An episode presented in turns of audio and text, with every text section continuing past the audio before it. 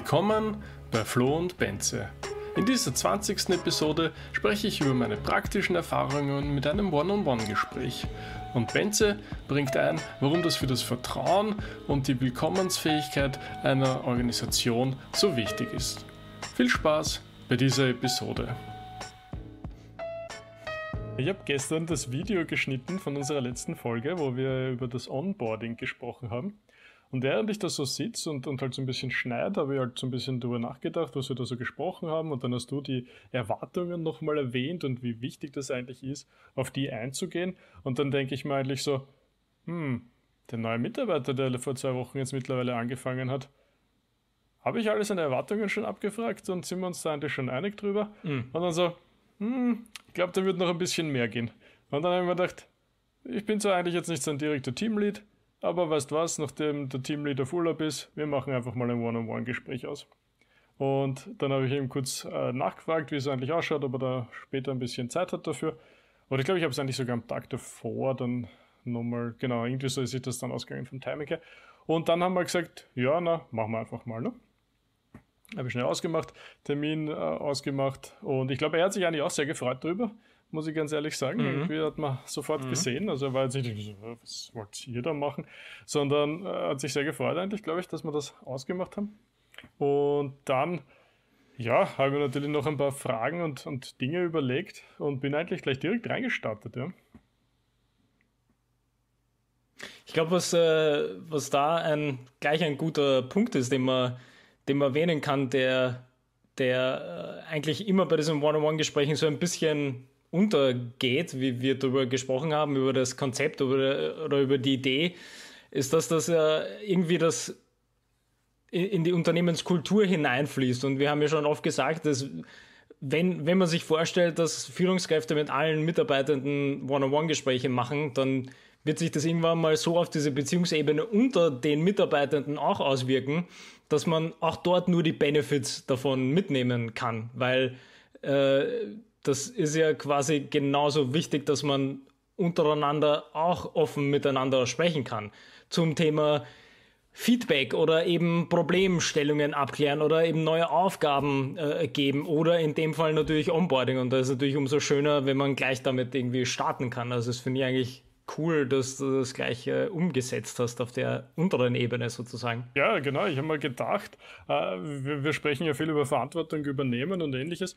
Und da habe ich mir gedacht, naja, wenn jetzt sozusagen niemand da ist, der das offiziell mit ihm tun kann, äh, zwei Wochen sind auch um. Ich habe mir gedacht, naja, zwei Wochen, die Zeit verfliegt ja so schnell. Ja. Also jetzt, was der gerade noch ja. angefangen, dann haben wir uns im Büro getroffen, die ersten zwei Tage. Und dann jetzt, jetzt hatten wir eine sehr stressige Zeit mit Release. Und da geht es halt natürlich dann dahin. Und da habe ich mir gedacht, naja, ich meine, wenn ich es jetzt quasi nach zwei Wochen nicht mache, nächste Woche bin ich dann ein paar Tage nicht da, dann macht es vielleicht wer andere auch nicht. Dann, und auf einmal ist der Monat um, so schnell kann man gar nicht schauen. Und niemand hat irgendwie das über das gesprochen, was wir eben als wesentlich betrachten. Und so bin ich dann auch gleich mit der ersten Frage eingestiegen, haben wir da so ein paar Notizen eben gemacht. Einfach mit der aufgelegten Frage, wie waren für dich die ersten zwei Wochen? Mhm. Und mhm. ich habe einfach probiert, dass er ein bisschen da ins, ins, ins Sprechen hineinkommt. Ne? Und äh, ja, und es war wirklich in Summe dann, kann man sagen, einfach, wir haben uns nachher, glaube ich, besser kennengelernt gehabt, falls das jetzt formal, formulierungstechnisch richtig war, als vorher einfach. Obwohl, mhm. und das, das ist eben mein Punkt, obwohl wir sicher fast 40 bis 50 Prozent der, der Zeit jedes Tages sowieso unter Anführungszeichen gemeinsam verbracht haben, und unter Anführungszeichen sage ich deswegen, weil es halt äh, remote sozusagen passiert ist. Aber trotzdem hat das nochmal eben eine andere Qualität, das sozusagen auf diese Metaebene hinaufzuheben und zu sagen, schau, äh, ich interessiere mich für dich, wie es dir, wie es dir geht, wie es dir ergangen ist. Ich habe auch gefragt, ob er, ob es ihm quasi Spaß macht. Okay, ich meine, da hat er natürlich mal Ja gesagt. Äh, wahrscheinlich hat er nicht viele Möglichkeiten, da zu sagen, meine, außer es gefällt ihm halt wirklich nicht. Okay, das, das äh, sehe ich schon ein. Aber trotzdem äh, gab es sozusagen alle die Möglichkeiten. Ich habe ihn dann auch gefragt, ob ihm klar ist, was für Erwartungen an ihn äh, gehalten werden. Und, und ja. da hat er gesagt, ja, mm, ja, nein, das hat schon. Und hat dann ein bisschen angefangen, über seine Ex-Firma zu sprechen. Das fand ich auch sehr interessant. Und hat ein bisschen aus dem Nähkästchen geplaudert, wie es denn dort gelaufen ist. Und zum Beispiel hat er erzählt, dort haben sie ihm einfach immer gesagt, ja, ja, das passt schon, das passt schon, was du machst, alles gut, ja. Nur, dass er dann irgendwann einen Monat später über hintenrum erfahren hat, es gibt doch einige Punkte, wo einige äh, scheinbar unglücklich sind mit dem, was er halt so abliefert. Er hat, das habe ich schon von, von vorher gewusst, er, er war in einem sehr erfahrenen Team, der, der Junge sozusagen, mhm. ne, was eine schwierige Situation sein kann. Vor allem dann, wenn dich eben keiner an der Hand nimmt und, und dir halt ja. die Dinge erklärt, sondern dich jeder deppert anstehen lässt, wie man so schön sagen wird.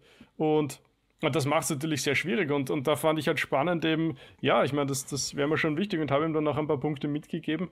Äh, habe gesagt, äh, ich habe durchaus hohe Erwartungen eigentlich immer an, an die an andere auch Mitarbeiter und ähnliches, die die da halt mit uns zusammenarbeiten. Und, und würde mir eben vorstellen auch, dass er an dem oder dem einen Punkt sozusagen Sachen äh, noch, noch ähm, halt Zeit investiert, noch lernt.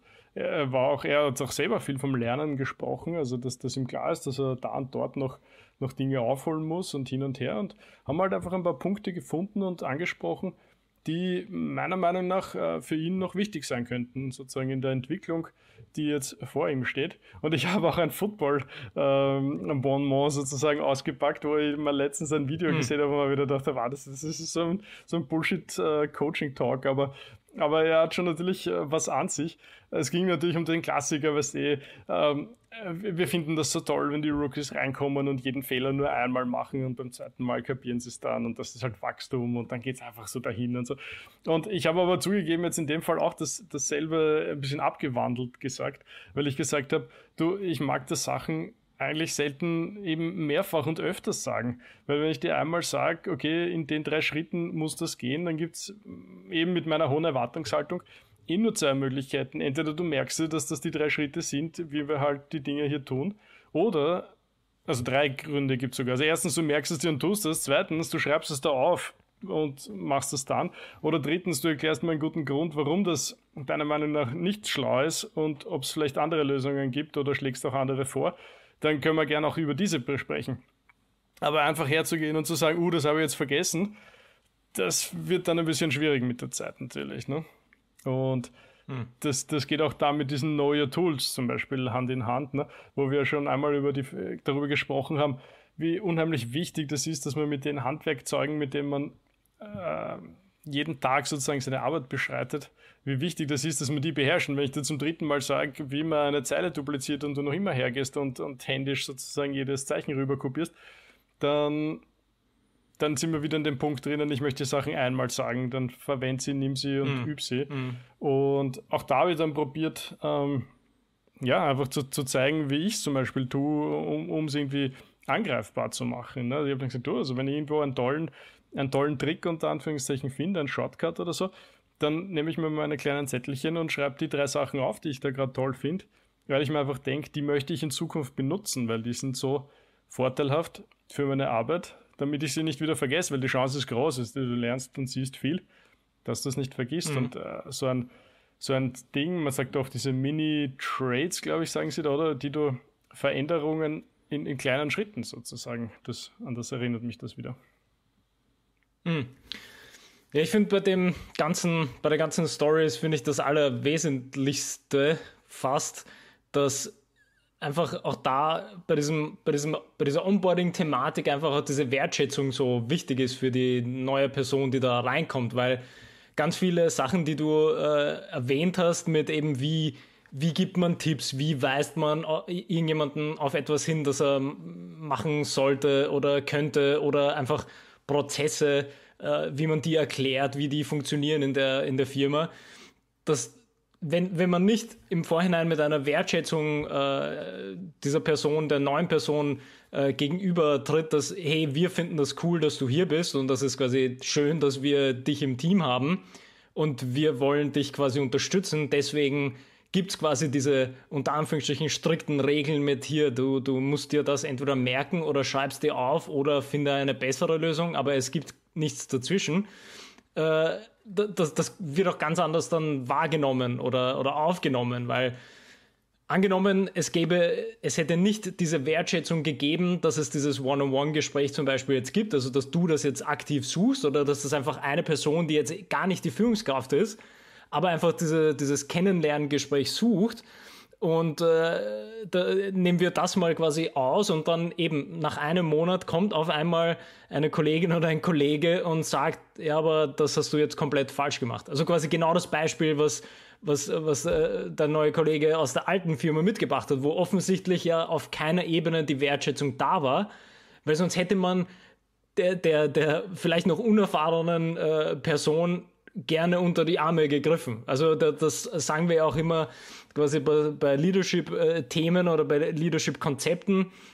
Die, die Idee ist, ist ja immer als Führungskraft oder von Leadership an sich und natürlich auch von Extreme Ownership, worüber wir auch oft sprechen, ist, dass man sich selber hilft und anderen damit auch hilft. Also das ist ja nichts funktioniert auf eine individuelle, individuelle egoistische Basis, sondern es ist immer ein Team.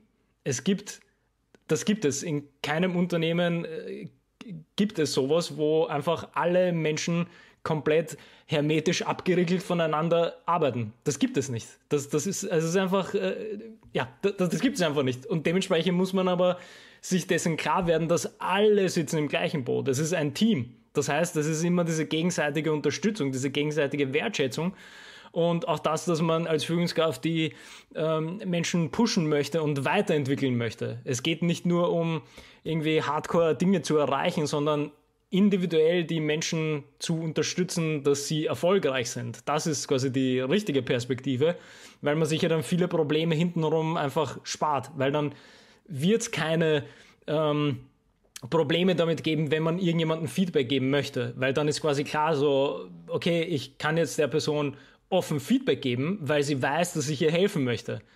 Gleichzeitig auf der anderen Seite wird die Person sagen, hey, ich hole mir sogar Feedback, weil ich weiß, dass um, um mich herum wollen mir alle helfen. Das heißt, da hast du schon eine viel positivere Dynamik drinnen, wie das ganze Team funktioniert. Und ich glaube, das ist ganz wesentlich, auch bei so einem quasi äh, Konzept oder bei so einer Idee, dass du selber gesagt hast, ja, ich spreche mit der Person auch einfach mal one-on-one. -on -one. Und das ist quasi allein das äh, macht schon so einen positiven Start oder einen Eindruck, dass man eben so ein bisschen äh, eine Wertschätzung hat dafür, was diese Person bringen kann und leisten kann für das Team. Das ist, glaube ich, ganz wichtig. Ja, das glaube ich auch absolut, dass das, dass das dem entspricht. Ja, allein, ich meine, und, und, und so viele Gründe. Ne? Also, ich werde davor dann, wie wir oft sagen, ja, irgendwann auf einmal vielleicht freut sich nicht mehr und, und du hast mir aber nie die Gelegenheit gegeben, irgendwie zu sagen, was, was vielleicht äh, nicht, nicht passt oder so für ihn. Ne? Und jetzt, jetzt, jetzt allein, also durch, ich behaupte, durch dieses Gespräch, obwohl wir auch äh, gemeinsam schon zweimal Mittagessen waren und so, was ich auch alles sehr wichtig finde in, in diesem Zusammenhang, ich behaupte, durch dieses Gespräch kennen wir uns jetzt einfach noch einmal doppelt so gut, als wir das vorher getan haben. Ja? sozusagen, wo Schmerzpunkte waren bei dieser alten Firma, was dort nicht gut gelaufen ist, warum es nicht gut gelaufen ist. Ich weiß jetzt viel mehr über seinen Arbeitsstil, der eh relativ ähnlich zu meinem ist. Ja, also er, er braucht mhm. auch irgendwie, er braucht Ruhe beim Arbeiten. Er braucht irgendwie auch ein bisschen Zeit, um sich die Dinge vernünftig zu überlegen zu können. Er ist wahrscheinlich nicht der allerstärkste. Also, kennst du diesen Film, wo sie irgendwie mit der Pistole vor ihm stehen und er muss dann irgendwas hacken oder so, ne? Die, diese, es gibt diese Leute, die diese High-Pressure-Situationen irgendwie geradezu brauchen mhm. und in denen aufgehen. Und es gibt andere, die, die, denen das ein bisschen in den Kopf steigt und die sich dann einfach schwer tun in diesen Situationen. Ne? Und das äh, macht es natürlich schwerer, wenn man dann, und, und damit ist einfach klar, ja, okay, da muss man halt probieren, irgendwie den Druck ein bisschen wegzuhalten von, von der Seite. Ne? Und den Leuten einfach die Zeit geben, die sie brauchen, weil, weil das, was er inhaltlich geliefert hat, das war erste Qualität, also absolut super Arbeit, was er, was er geliefert hat. Mhm. Gleichzeitig, ich glaube, das habe ich beim letzten Mal schon erwähnt, merkt man es aber auch ein bisschen, und das hat er auch nochmal äh, hervorgehoben, er hat das exakt dieses Beispiel erwähnt, dass er, er teilt den Bildschirm im, im Remote, Remote Tool und, und, und was ich und noch ein anderer, oder glaube in dem Fall sogar zwei andere, schauen ihm halt zu, was er gerade macht. Ne? Und dann ist er in irgendeinem Tool, was für ihn noch neu ist und, und er hat das in der alten Firma in einem anderen Tool gemacht und da weiß man dann halt, weißt du, wo jeder Knopf ist und hin und her. Und jetzt schaut da gerade mhm, jeder zu mhm. und dann findest du einen Knopf nicht und dann wirst du noch nervöser, weil du diesen Knopf nicht findest und dann denkst du, ah, alle schauen ja, zu, oh mein ja. Gott. Ja, verstehe ich, ne? Und dann muss man halt, das, das wird ja alles kommen mit der Zeit. Das ist ja überhaupt kein, kein Thema, dass, dass ah, der Wahnsinnige jetzt findet er den Knopf nicht, sondern ja, ist halt jetzt neu und, und dann nächste Woche wird es kein Problem sein. Ne? Und ich glaube, auch da ist es wichtig, dass man dieses Selbstvertrauen selber hat, es dem anderen sozusagen zu, zu ermöglichen und ihm abzuholen und zu sagen, alles gut, alles gut, mach einfach dein Ding, das, das ist ein Prozess, es wird, ein, es wird ein bisschen dauern und dann, dann laufen die Dinge ganz von alleine, ohne, ohne großes äh, Nachdenken und ohne großen Tohuwabohu. Ne? Und schau einfach gleichzeitig, da sind wir wieder ein bisschen bei diesem Wissensmanagement und neue Tools, schau einfach gleichzeitig, wie, wie kriegst du es für dich hin. Ja? Also wenn du dir die Sachen nicht merken kannst, dann würde ich Aufschreiben empfehlen. Ne? Wenn du mm, mm. gerne ähm, Videos schaust, weil, weil du dann die Sachen besser verstehst, wunderbar, schau das Video. Es gibt das in schriftlicher Form, in Videoform, du kannst mich fragen. Und das war auch ein Punkt, den wir sehr nach Hause getrommelt haben von ihm als positiv und, und von mir halt auch, weil ich es wichtig finde. Wenn er eine Frage hat, dann soll er einfach kommen. Ne? Und, und soll keine Geniere haben, sozusagen anzufragen, äh, ob, ob wir kurz gemeinsam über Sachen drüber schauen können. Und das hat er auch diese Woche sehr ausgiebig eigentlich erledigt und getan. Und das war auch super eigentlich. Ja. Einfach, äh, hey, erst einmal eine Sekunde, dann schauen wir drauf und die meisten Sachen haben wir kurz, kurz lösen können. Und das fand ich gut. Das fand ich gut. Mhm. Und er hat noch ein Kritik. Ja, ich finde. Ja. ja. sag, nein, nein, sag. Äh, ein, ein, unter Anführungszeichen Kritikpunkt hat er auch eingebracht und das fand ich halt auch super, ja, weil das eben eine schöne Gelegenheit war. Er hat, hm. also es war, wie gesagt, eine sehr stressige Woche, weil wir am Freitag äh, Release hatten und am Donnerstag in der Früh sozusagen kam rein, ja, bei dem Ding, was, was er gemacht hat, da funktioniert irgendwas im Detail noch so nicht. Wir müssen das irgendwie anpassen und ändern. Ne? Habe ich reinbekommen und da war ich schon so im Arbeitsmodus drinnen, zack, reinbekommen, abgeändert, gespeichert, raufgeschickt und fertig war die Geschichte für mich. Und dann hat er gemeint, er hätte sich jetzt eigentlich schon erwartet, weil das halt irgendwie sein, sein Ticket war, seine Aufgabe war, dass er auch jetzt dafür verantwortlich ist, dass er das umsetzt. Und ich fand die Wortwahl da sehr schön, dass er verantwortlich ist, das auch äh, wieder hinzubekommen, wenn es nicht passt. Und der war dann recht überrascht, war seine Wortwahl, also auf gut Deutsch, ich nehme an, ihn hat es ein bisschen äh, irritiert, dass, dass ich das halt äh, so schnell dann übernommen habe und uns dann gelöst hat und er hätte es gerne entweder selber gemacht oder wäre zumindest gerne dabei gewesen äh, mm. bei mm. der Lösung sozusagen. Und das finde ich aus ganz vielen Aspekten schön, aber könnte ich auch gleich zu dir übergeben, eigentlich, wenn du magst. Das Na, also ich wollte eigentlich nur, ich wollte eigentlich nur nochmal sagen, dass, dass all, wieder all, die Punkte, die du erwähnt hast, sind ja deswegen so interessant, quasi jetzt zu hören, weil das sind ja eben Dinge, die man auch quasi vorweg schon bearbeiten kann. Also es ist ja eben, wir wollen ja quasi nicht, dass diese Dinge dann einen Tag vor der Deadline kommen oder nach äh, sechs Monaten, nachdem die Probezeit äh, ausgelaufen ist und auf einmal, weiß nicht, sagt die Person, ja, aber übrigens, ich werde den Vertrag nicht quasi annehmen, sondern ich nehme die Probezeit und das ist so, äh, wie, wie, wie, ist das jetzt passiert? Da machen normalerweise immer alle weiter. Dass einfach solche Dinge nicht passieren, sondern dass man proaktiv versucht, das Ganze in einer offenen Kommunikation halt äh, reinzubringen. Und für mich war auch immer diese, das Beispiel, was du gesagt hast, mit dem quasi dem Arbeitsprozess sozusagen, das, wie man mit Druck umgeht oder welche, welche Tools man selber schon verwendet.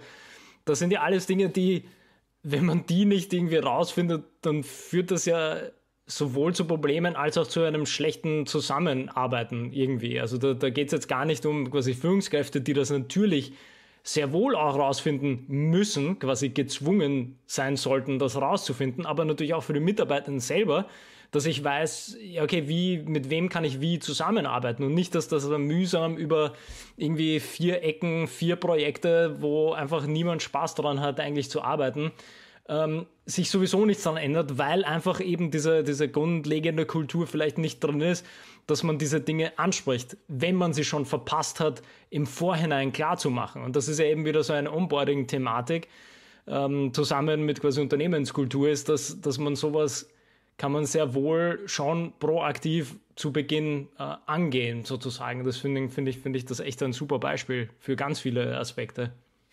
Ja, ich denke mir da auch, richtig, richtig, dass das äh, im Prozess sozusagen so ein, so ein, wie sagt man, so eine Art Meilenstein oder so sein müsste eigentlich, mhm. wo man sagt, ja, okay, du kommst her und da, damit haben wir, du hast letztens erwähnt, ja, du wirst eingeschult, okay, da haben wir eine Wissens, äh, das ist unser Wissensmanagement, so ja. laufen die Prozesse ja. auf die Ecke, mit dem und dem kannst du sprechen, mit dem und dem musst du Nachrichten senden, etc.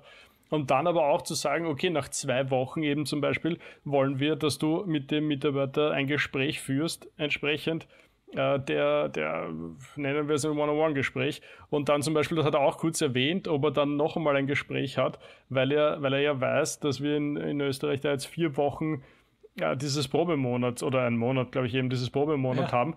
Und Absolut, sinngemäß ja. kannst du ja in diesen ersten 30 Tagen einfach kann je, also beide Seiten in Wahrheit können ja jederzeit sagen, du, es war schön, dass du da warst, aber es reicht jetzt, ne?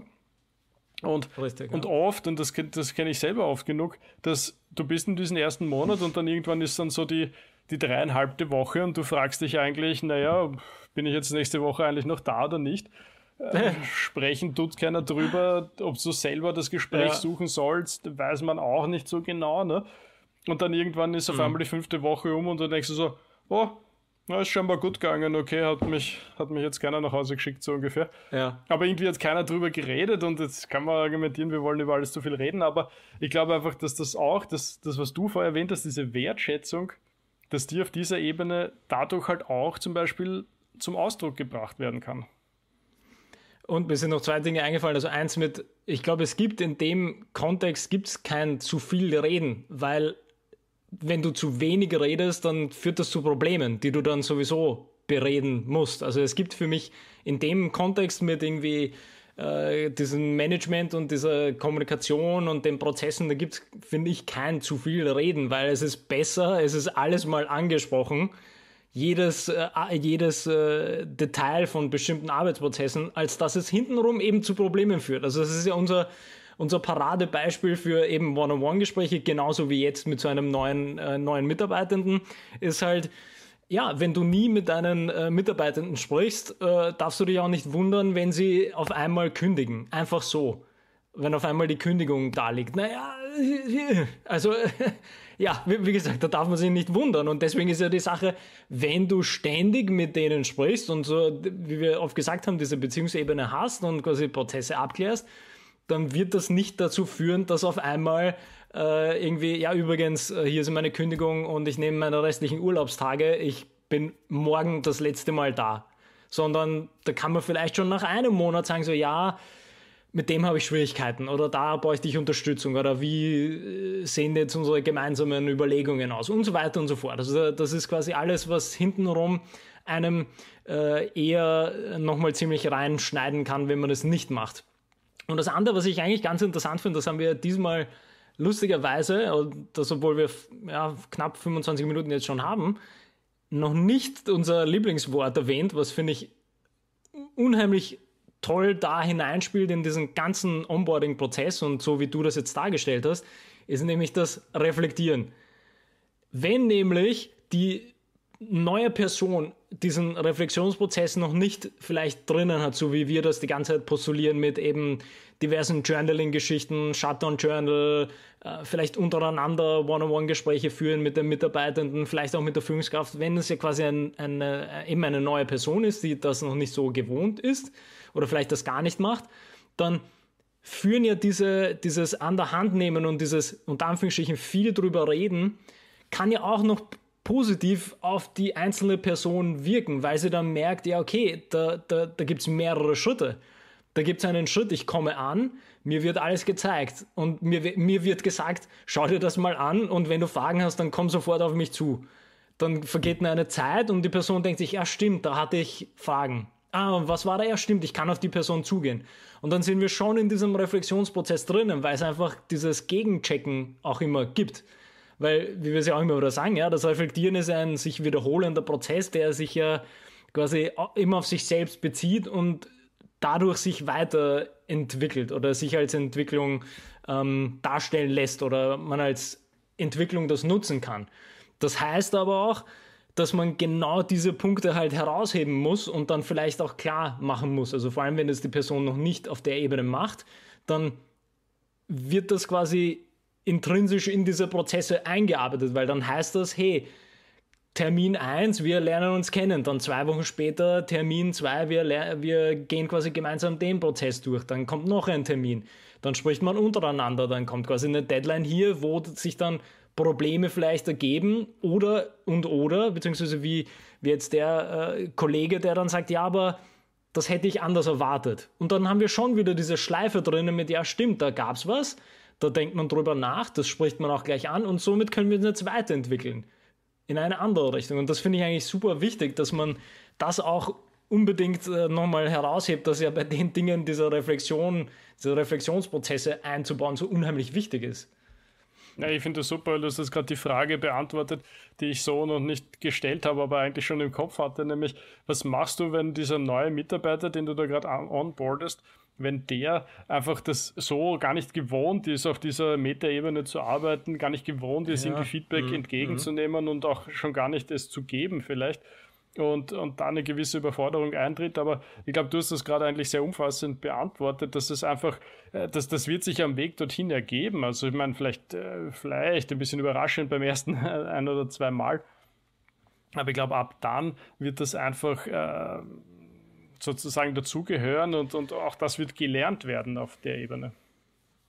Was, was mir noch eingefallen ist, was ich, und da, das würde ich jetzt vielleicht die Frage in den Raum stellen, weil ich auf der Ebene weiß ich gar nicht, ob das so einfach wäre, weil die Reflexionsprozesse, die wir oder die ich jetzt quasi in dem, also von deinem Beispiel aufnehmend quasi äh, gemeint habe, sind ja mehr diese diese, diese größere Ebene von Unternehmen und vielleicht äh, Kolleginnen und Kollegen, Führungskräfte, Arbeitsprozesse, Wissenmanagement, ist ja quasi alles relativ groß.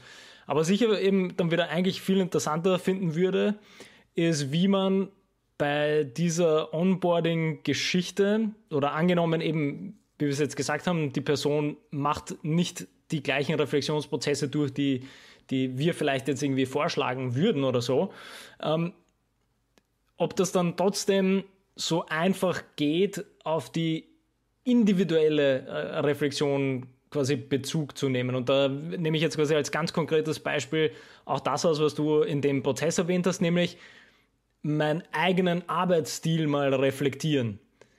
Und da, selbst da bin ich mir nicht sicher, dass das die meisten Menschen machen. Und da geht es jetzt gar nicht nur um neue Tools, weil Tools ist ja, steht vielleicht so ein bisschen außen drüber und da geht es jetzt gar nicht um konkret um Deadlines, sondern eben, wie du gesagt hast, was ist, wenn ich mit Druck nicht umgehen kann? Was ist, wenn ich eben meine Ruhe brauche, aber dafür dann gute Arbeit mache? Und wenn ich die Ruhe nicht habe und kurz vor knapp alles abgeben muss, wird quasi die Qualität schlechter. Und da ist halt so die Frage, erstens, weiß die Person das selber überhaupt? Zweitens, äh, wird die Person das dann auch gleich kommunizieren können an die anderen, dass man sich eben ein bisschen besser in dieses Team einarbeitet und oder wenn diese Dinge nicht ähm, klar sind, wie gehe ich als dritten Punkt damit um, dass ich das ausarbeiten kann? Und das wäre ja fast schon wieder so eine Führungskräftefrage äh, und nicht eigentlich von äh, Kolleginnen und Kollegen, die dann irgendwie diese, diese sehr stark individualisierten und persönlichen äh, One-on-One-Gespräche führen müssen, sondern das wäre dann fast schon wieder so eine Führungskräfteaufgabe mit, ja, ähm, vielleicht nach einem Monat mal zu überlegen, ja, wie, wie, wie, wie kommt man mit den Arbeitsprozessen zurecht? Wie kommt man mit dem Wissensmanagement zurecht und dann halt so ein bisschen beginnen zu bohren, auch vielleicht mit, wie kommt man mit Deadlines zurecht, wie arbeitet man selbst am liebsten und so weiter und so fort. Also das ist mir noch eingefallen, das ist irgendwie für mich noch ein, jetzt äh, eher noch ein offener Punkt, weil es einfach so fast schon also sehr persönlich ist und ich glaube, die meisten Menschen machen es generell nicht oder wissen es gar nicht. Aber ich glaube, du bist absolut am richtigen Weg. Also ich würde da auch ein bisschen vielleicht die, die Führungskraft in, in, in Vorlage sehen, sozusagen darauf zuzugehen. Und, und die, der Zugang, den du erwähnt hast, ist genau, glaube ich, der richtige. Also einfach ein bisschen, du spürst ja, wie, wie viel ist da schon möglich auf dieser Ecke. Also zum Beispiel, ich wollte auch ein bisschen Feedback haben über, über wie er empfunden hat, wie ich in dieser Drucksituation der letzten Woche umgegangen ist. Mhm. Und ich weiß jetzt nicht, ob es an der Sprachbarriere gelegen hat oder ob ich mir einfach generell nicht klar genug ausdrucken könnte. Aber er hat die, die Frage quasi immer sehr auf sich bezogen und ich habe es dann nach dem dritten Mal neu formulieren dann sein lassen. Ähm, und, und da war ich vielleicht ein bisschen zu weit sozusagen aus dem Fenster draußen schon.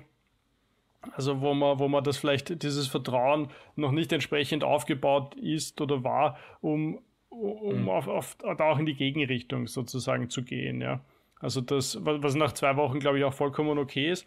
Und ich glaube, da darf man es einfach nicht zu sehr ähm, auf dem Gas stehen und in diese Richtung vorwärts, äh, vorwärts drängen, sondern muss, glaube ich, auch da den Prozess ein bisschen äh, laufen lassen, Vertrauen in den Prozess haben und dann bin ich überzeugt davon, dass das nach einigen Wochen, Monaten, was auch immer, wenn dann klar ist, hey, das ist total normal da bei uns. Wir sagen uns einfach gegenseitig, äh, wenn wir Sachen gut finden, wir sagen es aber auch, wenn wir Sachen schlecht finden. Und, und das gehört einfach dazu. Und, und, und du, du, wirst nicht bestraft, sozusagen, wenn du Sachen irgendwie aufzeigst. Mhm. Du wirst normal für gut befunden, wenn du, wenn du anderen Leuten erzählst, was sie gut machen. Das, ist, das gehört bei uns einfach dazu. Ich glaube, dann ergeben sich diese Dinge ganz von alleine und, und man darf es einfach nicht erzwingen und muss, muss, muss vertrauen sozusagen. Also vertrauen darauf, dass die Sachen eben in Gang kommen und, und funktionieren werden. Mhm. Ja, es ist, äh, ich meine, es ist ja wieder so eine Extreme Ownership Geschichte, wo ich jetzt gar nicht im Kopf habe, wie, wie, wie Joko das quasi installiert sozusagen. Das habe ich jetzt tatsächlich gar nicht im Kopf, aber das ist ja natürlich auch eigentlich für fürs Onboarding ein super Thema, dass man dass man auch sowas irgendwie äh, äh, rüberbringt. Und ja, finde ich eigentlich ganz interessant, weil ich habe jetzt so wieder ein bisschen an das, an das, äh, an das Football, an das Coachen, den Sport zurückgedacht, wo es ja auch, also es war also eigentlich so eine ganz interessante hierarchische Struktur, sage ich jetzt mal, bei dem, beim, beim Coach oder wie wir auch zusammen gecoacht haben. Das ist ja, und klar, unser, unser Vorteil unter Anführungsstrichen war natürlich, dass wir auch untereinander äh, quasi dann gute Freunde waren und dann natürlich diese Beziehungsebene wir quasi schon durchgespielt haben. Das heißt, wir hatten dort nicht mehr die Problematik, sondern wir haben quasi gesehen oder gewusst, dass irgendwie andere Personen andere, sag ich mal, Arbeitsgebiete haben. Aber wir hatten jetzt kein Problem damit hinzugehen und Feedback zu geben, weil das war quasi weil eben, und uh, vielleicht ist das der, der, der bessere Takeaway, weil eben diese Beziehungsebene schon da war. Und wir hatten jetzt nicht die, irgendwie die Geschichte mit, ja, aber, aber ich bin gar nicht für dieses Themengebiet zuständig oder eigentlich in, in der unter Anführungsstrichen Standardhierarchie ist die Person quasi drüber, weil sie halt irgendwie dort eine Unit oder so leitet oder was weiß ich, ähm, quasi der Cheftrainer ist und irgendetwas macht, ist quasi und das macht es eben spannender, weil ich jetzt dann beim, beim Erzählen nochmal irgendwie mir erst bewusst wird, dass es tatsächlich an dieser Beziehungsebene sehr, sehr viel gelegen ist, dass wir halt problemlos Feedback geben konnten und es gleichzeitig auch diese Wertschätzung durch die Beziehungsebene eine ganz andere war, weil es war nie ein Problem, Rat einzuholen und Rat zu geben und es war nie ein Problem, Feedback zu geben und Feedback zu bekommen und es war auch trotzdem gleichzeitig klar, wer wie, wo, wie arbeiten kann oder möchte und quasi wer dann Verantwortung für was übernimmt. Und das ist eigentlich ganz interessant, weil das war tatsächlich unabhängig von den Strukturen, die gegeben sind, sondern das Ausschlaggebende war einfach diese Beziehungsebene, die wir halt quasi durch unsere private freundschaftliche Beziehung natürlich schon mitgebracht haben, aber zeigt ja für mich wieder, wie wichtig dieses, dieses persönliche Onboarding auch unter Kolleginnen und Kollegen ist, wie, wie du es jetzt gemacht hast, weil es einfach, das trägt halt Früchte später, wenn einfach schwierigere Probleme auf das Team zukommen. Absolut. Ich glaube, dass es wieder auf, auf das Wort Vertrauen vielleicht auch zurückzuführen ist, was du jetzt gerade ja, beschrieben stimmt. hast mit, der, ja, mit ja. der Beziehungsebene. Also ich glaube, es geht dann Hand in Hand sozusagen, aber es ist vielleicht ein bisschen umfassenderer Begriff für das, was auf der Ebene sich dann wahrscheinlich abspielt. Also dass man, dass man weil man weiß, es wird sozusagen jetzt nichts passieren, was auch immer. Und, und es gibt ja viele Ängste, die man sagen kann, naja, wenn ich das jetzt sage, und, und dann kann man sich viel ausmalen in der Fantasie. Wenn man aber weiß, da wird eigentlich in Wahrheit gar nichts passieren, weil, weil alle sozusagen froh sind über die Dinge, die einfach ausgesprochen sind und draußen sind. Und weil die Firma einfach als Ganzes sehr interessiert daran ist, besser zu werden, die Abläufe zu verbessern, die Organisation anzupassen, wenn man all das weiß, was gleichzeitig auch heißt, wenn man weiß, dass das nicht so ist, dann sollte man vielleicht mit dem auch ein bisschen ähm, aufpassen. Also ich glaube, da gibt es da gibt's ja große Unterschiede diesbezüglich. Aber wenn man in einer in der glücklichen Situation ist, dass man in einer Organisation tätig sein kann, wo das alles sehr gefragt ist, dann ist natürlich wunderbar. Und ich glaube, das sind einfach die besten Voraussetzungen, dass dieses Vertrauen äh, schneller sich bilden kann und dann sozusagen die, die Basis darstellt für, für eben alle anderen dieser Fragen, die wir gestellt haben und auch für das wichtigste Ergebnis, nämlich dass die, die Arbeit, die die Mitarbeiter machen, dass die erfolgreich einfach ist für das Unternehmen dann. Ich glaube, das ist auch ein Thema, das müssten wir nochmal extra aufnehmen, nämlich diese ganze Teamgefühl-Frage, weil wir reden ja natürlich immer wieder von Unternehmenskultur und wir haben ja ganz oft äh, unsere Sport- und Trainer-Vergangenheit erwähnt, aber ähm, wie ich es immer gerne sage, es ist trotzdem der größte Teil der Menschen hatte keine sportliche Teamerfahrung äh, in, in dem Kontext. Und äh, da gibt es natürlich ganz unterschiedliche Arten von Teamsportarten. Ich würde argumentieren, dass wir Glück hatten, weil mit äh, American Football wir eine Sportart hatten, die, die ganz, äh, was heißt da ganz, massiv zu 99,5 Prozent auf einem guten Teamgefüge äh, basiert und äh, es einfach äh, das Ganze gedeckelt wird, sobald das Team nicht gut quasi zusammenhält. Äh, und äh, auf der anderen Seite ein gutes Teamgefüge kann vieles andere kompensieren. Und das wissen wir auch aus eigener Erfahrung, dass da natürlich äh, das ganz, ganz wichtig ist. Und ich glaube, dass das so eine wichtige Geschichte ist, dass man dass man die, diese Wichtigkeit von sowas oder dieses Gefühl, was einem sowas gibt, schafft, auch in der Arbeitswelt unterzubringen, wenn ich es jetzt sehr kompliziert sagen möchte. Und ich, ich bin ja quasi der Erste, der dann immer sagt, ähm, die Beispiele von den, von den Navy Seals und, äh, und der Jocko, der, der dann natürlich äh, auf Leben und Tod äh, Leute hin äh, anführen musste und, und äh, deswegen auch das Extreme Ownership wichtig war, dass ich mich damit nie so richtig identifizieren kann, weil es einfach unheimlich schwer ist, das zu verstehen in, in unserer normalen Arbeitswelt. Aber gleichzeitig finde ich es umso wichtiger, selber darüber nachzudenken, wie bekomme ich dieses ganze Teamgefühl, Geschichte äh, in die Arbeitswelt, weil ich eben glaube, dass es nicht viele Menschen auf der Ebene tatsächlich erlebt haben, was es, was es bedeutet, in einem richtigen Team äh, zu arbeiten. Und das ist also da, da, da müssen wir vielleicht nochmal äh, irgendwie uns Zeit dafür nehmen und eine einen ähm, eigene Sendung dazu machen. Aber das, das ist, finde ich, ein ganz, ganz wichtiger Punkt, weil alles, was wir jetzt eigentlich erwähnt haben, wie du jetzt nochmal gesagt hast, Verantwortung und Vertrauen, das sind quasi alles Dinge, die umso schöner sind, wenn man in einem sinnvollen Team äh, Dinge machen kann. Und das ist, äh, wie gesagt, das ist ja das bringt halt so viele Benefits mit sich, äh, die einem dann hintenherum einfach unheimlich gut helfen können. Und ja, also da, da, da würde ich gerne nochmal darüber nachdenken, wie man das in, wie man das verständlich machen kann oder wie man das vielleicht auch unter Anführungsstrichen installieren kann in eine Umgebung, wo das vielleicht nicht alle kennen. Ja, ja.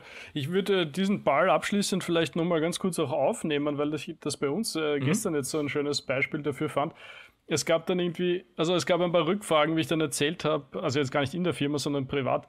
Äh, ja, und ich habe dann so ein One-on-One-Gespräch mit ihm gemacht und dann war so, wie, du bist ja gar nicht, wer, oder wie, wie seid ihr vielleicht echt organisiert? Und dann, ja, warum hast du es dann gemacht? Und ich habe gesagt, ja, na, einfach so. Und. Und dann war die Frage, na, macht ihr vielleicht keine Team-Meetings? Und dann habe ich gesagt, ja, wir machen schon viele Team-Meetings, aber dass wir zwei jetzt persönlich da gar nicht so die Fans von Team-Meetings sind. Und dann habe ich gesagt, ja, weil weißt was wir jetzt gerade am Nachmittag in der Firma gemacht haben, das war fünfmal besser als jedes Team-Meeting bezüglich Team-Building, weil nämlich ich bin einfach wieder mal am Release-Tag ähm, am Nachmittag dann ins Büro gefahren es gab dann äh, Weißwurst, ich glaube offiziell Frühstück, aber in Wahrheit war es dann, na, es war eigentlich mein Frühstück, aber es war schon am Nachmittag. Und habe dort sozusagen dann noch ein bisschen gemütlich gegessen und dann sind wir einfach immer mehr worden. Und letztendlich bin ich dann irgendwann so nach neun oder so dann nach Hause gefahren. Es wurden in Summe ein paar Bierchen gekippt und, und irgendwer hat eine Flasche Wein sogar mhm. gefunden. Und einfach wir sind letztendlich dann dort mehr oder weniger sechs Stunden gesessen, haben Geschichtchen ausgetauscht über die Firma, haben Geschichtchen ausgetauscht, alte Beratergeschichten, wo wir halt alle waren, dann kommst du drauf, du bist eh bei denselben Kunden gewesen und hin und her. Ja. Und, und da war dann einfach super leiwand, möchte ich geradezu sagen. Und du verbringst einfach dann sechs Stunden, ich meine, andere Leute würden vielleicht sagen, so ein bisschen crazy, am Freitag um neun noch im Büro sitzen. Aber in Wahrheit, ich meine, wäre es jetzt eine Bar gewesen, wäre es auch nicht viel anders gewesen.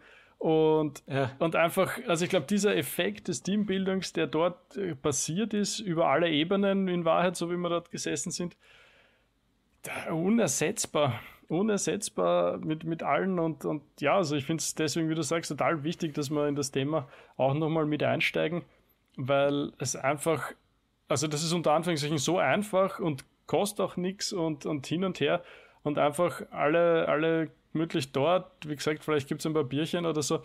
Und, und dann kannst du einfach, äh, die Leute lernen sich ganz anders kennen, die Leute mögen sich, die Leute arbeiten dann gerne zusammen. Alles, was du gerade erwähnt hast, ist das ein, ein super einfacher Schritt. Da musst du nicht mal was organisieren. Und ja, das, das wollte ich aber nur noch mal zum Abschluss auch mit ja. rausgeben, dass das, das, das passiert dann einfach, das passiert halt nur dann, wenn irgendwie die Rahmenbedingungen dafür stimmen, wenn die Leute sich halt mögen, weil du halt schon mal die richtigen Leute eingestellt hast und, und dann passieren einfach diese tollen Sachen. Und ich glaube, das, das darf man nie aus den Augen verlieren, darf man nie vergessen. Ähm, die guten Dinge passieren einfach, wenn man gute Sachen tut, wie Forrest Gump so ähnlich schon mal vor langer Zeit erwähnt hat.